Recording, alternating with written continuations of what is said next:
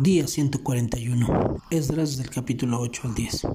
Como podemos ver, el capítulo 8 comienza con una lista de parte del grupo que regresó con Esdras. Junto con las mujeres y los niños, eran unos siete mil o ocho mil personas. Muchos judíos se quedaron en Babilonia y no regresaron, porque después de 70 años se habían acomodado a la vida como era ahora. ¿Sabes? No debemos de acomodarnos a este mundo. Que Dios nos libre de vivir tanto tiempo entre las costumbres y prácticas de esta cultura. Que no nos acomodemos a este mundo, y no, sino que sigamos renovando nuestra mente con la palabra para comprobar cuál es la buena voluntad de Dios, agradable y perfecta. Él nos manda a ser un pueblo apartado y diferente.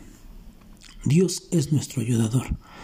Sin duda, la palabra nos amonesta y a la vez puede llegar a gustarnos como Esdras, a punto de emprender el viaje que era peligroso, decide que todos juntos clamen a Dios en ayuno y oración por protección.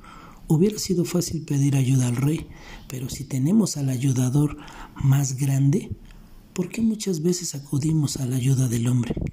Esto no solo evidencia falta de fe, sino, como lo dice Esdras, porque tuve vergüenza de pedir al rey tropas y hombres de a caballo para protegernos del enemigo en el camino, pues habíamos dicho al rey, la mano de nuestro Dios es propicia para con todos los que lo buscan, pero su poder y su ira es contra los que lo abandonan.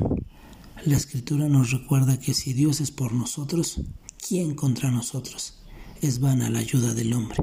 Por lo tanto, déjame preguntarte, ¿pides ayuda a los hombres a los que crees que están en posición de influencia y autoridad?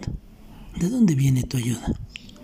¿Alguna vez has pensado que te acuestas, duermes y despiertas porque Él te guarda? Sabes, Él no duerme.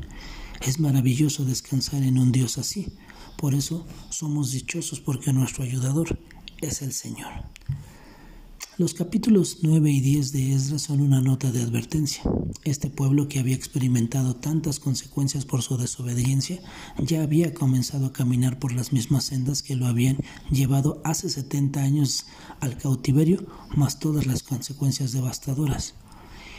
Y ¿No es esa la tendencia de nuestro corazón? ¿Sabes? Estas cosas se escribieron para nosotros como ejemplo. ¿Cuántas veces ignoramos la disciplina de Dios y una vez él retira su mano, volvemos a nuestros caminos. Pero Esdras se angustió y se duele con el reporte del pecado del pueblo. Y no solo se angustió, sino que mostró visible su dolor y preocupación y se arrodilló en humillación delante de Dios. Él no había pecado como el pueblo lo había hecho, pero su alma se afligía. El pecado de algunos era el pecado de todos y contra su majestad y la santidad de Dios. Recuerda, que en Dios tenemos perdón cuando nos arrepentimos de todo corazón. Que tengas un excelente día y que Dios te bendiga.